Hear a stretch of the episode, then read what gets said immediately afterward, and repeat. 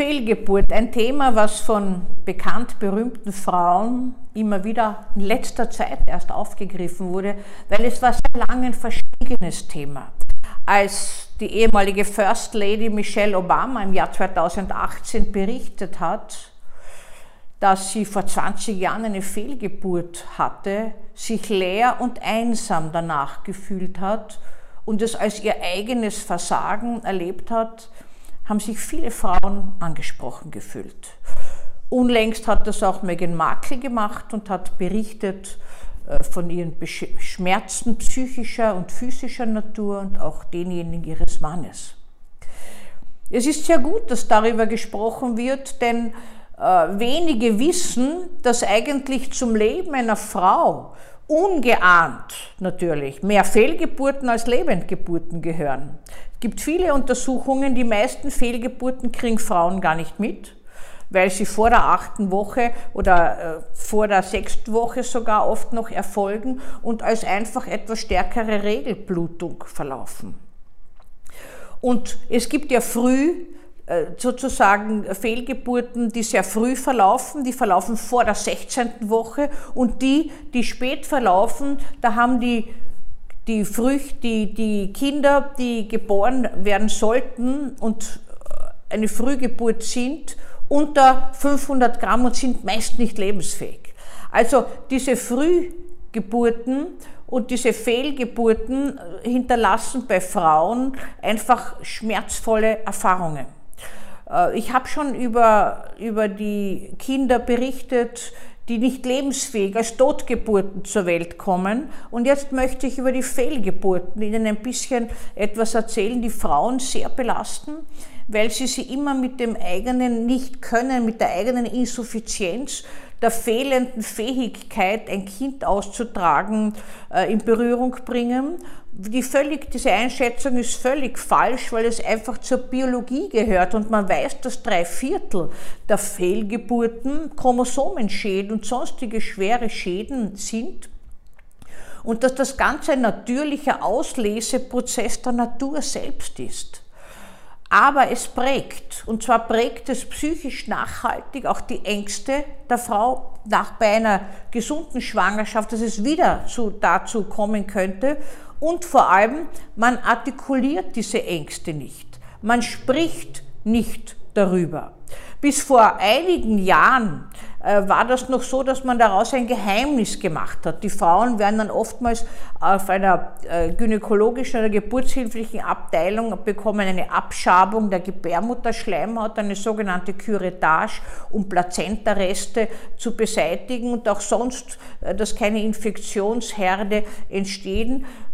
Das wird gynäkologisch gemacht und dann macht man eigentlich mit den Frauen gar nichts mehr. Man hat aber jetzt schon damit damit angefangen, Hilfestellungen zu leisten und ihnen zu auch äh, psychologisch und psychotherapeutisch Hilfe anzubieten. Denn auch die Väter, die werdenden Väter, also das Elternpaar braucht Hilfe. Manchmal ist es auch so, wenn Mütter schon mehrere Kinder haben, dann gibt es immer so Tröster, die sagen, na ja, aber ihr habt's ja eh schon. Das geht völlig fehl, weil diese Fehlgeburt trifft mitten ins Herz und ist ein akuter Verlust, unabhängig davon, ob man jetzt mehr Kinder hat. Natürlich trifft das manche Mütter besonders, wenn sie sich innig ein Kind wünschen und wieder eine Fehlgeburt haben. Diese Fehlgeburten belasten ja auch unglaublich bei künstlichen Befruchtungen oder bei sonstigen Maßnahmen, die man äh, ein setzt, damit die Frau endlich schwanger wird. Und das ist also ein, ein, ein, eine psychische Belastung, die manchmal auch zum, Psy zum Psychiater führt. Ich habe schon viele Frauen, muss ich sagen, betreut, die entweder schwanger werden wollten, es nicht konnten, oder die sich entschlossen haben, dann doch künstliche Befruchtungen diverser Natur anzunehmen und zu machen und die dann alle vier Wochen, wenn die Regel einsetzen sollte, kommen und ganz verzweifelt sind, wenn wieder keine Schwangerschaft entstanden ist oder sogar eine Fehlgeburt kurz danach äh, losgeht. Das heißt, wichtig wäre zu verankern, auch vom eigenen Gefühl. Fehlgeburten gehören sowie Lebendgeburten zum Leben einer Frau, zu den Schwangerschaften. Es gibt mehr Fehlgeburten als Lebendgeburten. Und das hat nichts zu tun mit einem Können oder mit einem Versagen der Frau. Wie ich schon öfters dargelegt, äh, glauben ja Frauen, äh, immer wieder schuld an etwas zu sein, mehr als Männer noch immer. Und gerade in diesen Belangen, weil das natürlich alles in ihrem Körper abspielt, ist es so, dass das Gefühl, nicht genügend gut zu sein hier eine maßgebliche Rolle spielt. Und danach setzen Depressionen ein, Versagensgefühle, Ängste, Leere, es fehlt mir etwas. Ja, ein Teil von mir ist abgegangen.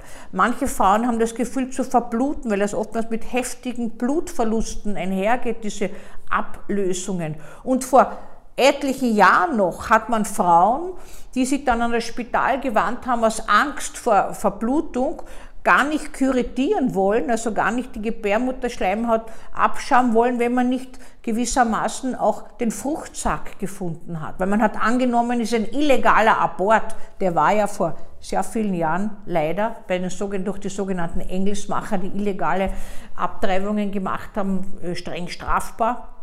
Und das hat sich dann bis äh, vor etlicher Zeit äh, weitergetragen. Das heißt, das ist ein körperlich-psychischer Eingriff, der bearbeitet gehört. Nicht jeder braucht Therapie, aber Paare sollten miteinander sprechen und zwar ohne Vorwurf, ohne das Gefühl des Versagens oder ohne äh, Pessimismus, dass das nie wieder gehen wird. Denken Sie daran, Sie haben als Frau mehr Fehlgeburten als Lebendgeburten. Und auch die Frauen, die gar keine Kinder haben, wissen es nicht, wie viele Fehlgeburten sie eigentlich haben.